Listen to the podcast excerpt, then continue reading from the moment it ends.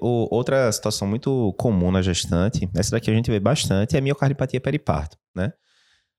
Pinta aqui pro pessoal qual seria aquele quadro clínico clássico Tá. da periparto, aquele clássico de livro, e depois aí comenta um pouquinho dos critérios, como é que a gente vai pensar e como é que a gente vai Eu diagnosticar a gostaria de começar pelo ver bastante.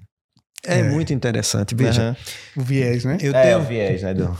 é dito uma doença rara. Aham.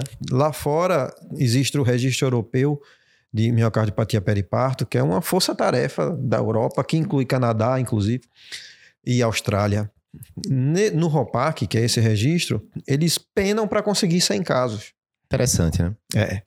Aqui no Brasil existe uma diferença dentro das próprias regiões. Por exemplo, Uhum. eu tenho um colega de Santa Catarina que trabalha com cardiopatia e gravidez, que é, inclusive trabalha muito mais do que os meus 20, 20 anos de cardiopatia e gravidez, Uhum. trabalha, já tá, deve estar se aposentando, que ele não viu uma periparto na vida. Sério mesmo?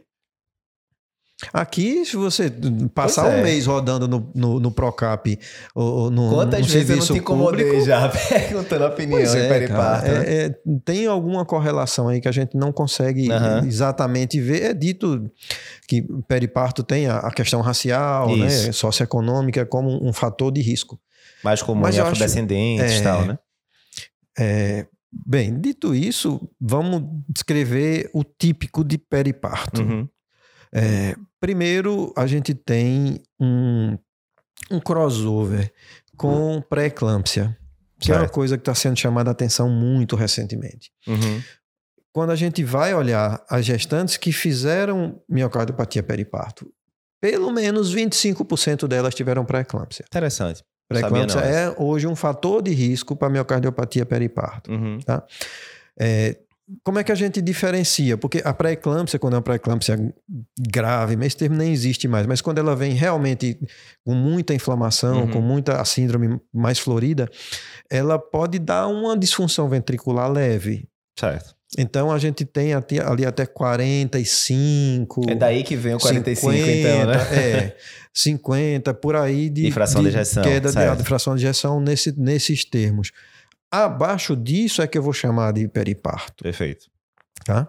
Tá. Então, periparto é uma situação de exceção em que eu vou ter que excluir todas as outras causas, tá? Uhum. A doente não pode ter tido uma miocardite há, há 15 anos, 10 anos que melhorou, Uhum. ou a doente não pode ter um- uma valvulopatia, não pode ter um, um problema congênito, Certo. tá?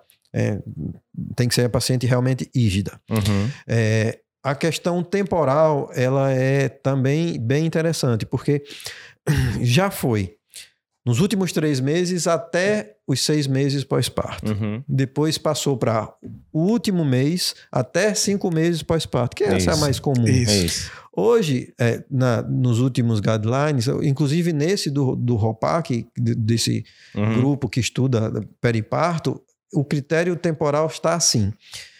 Do fim da gravidez aos primeiros meses do pós-parto, É, sem em aberto, delimitação Põe temporal. É.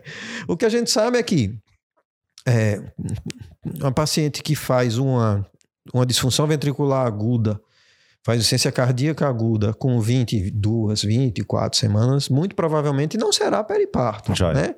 Porque eu não tenho ainda a- as alterações hemodinâmicas de sobrecarga realmente Uhum. do ventrículo.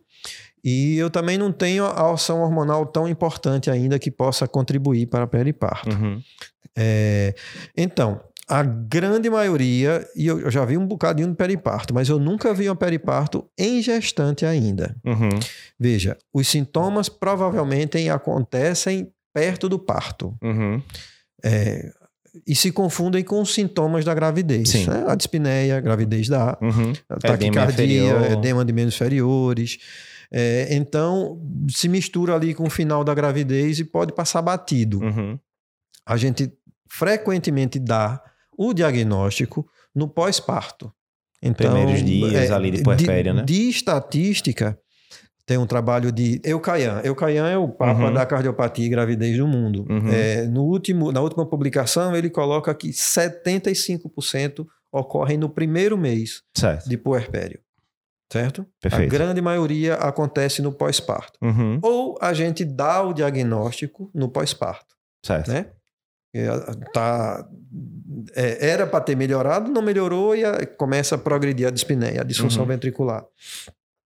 É, outra coisa, eu já falei do eco, né? O critério, que geralmente tem vai que ser ser aquele 40 quadro, para baixo. aquele quadro de ser aguda, né? A dispneia desproporcional, Isso. aquela coisa toda. Você vai lá examinar, muitas vezes É. tem B3, tem estertor, né? Alterações de exame físico. Exatamente. E o eco, importante, 45%, né? Que seria o É, limite ali. isso. Para baixo disso Tem- que você vai tem- pensar, né? Tem alguma. A, a- a literatura às vezes coloca, dependendo da fonte, 45, às vezes 40, né? Certo. Que Perfeito. É aquela história, disfunção diastólica, Sim, não é? sim. abaixo, reduzida a partir de quanto? Então Uhum. o critério é menor do que 45%. Tem outras causas que possam justificar Isso, critério de cardíaca e que pode, de forma geral, nas diretrizes brasileiras que a gente tem, um mês antes do parto até cinco meses. Isso. Essa é a definição clássica de periparto. Perfeito. Isso, perfeito. É, a- aí- demais também, né, galera? Na, na prova do TEC, né? Demais. Essa questão de, de periparto, né? É,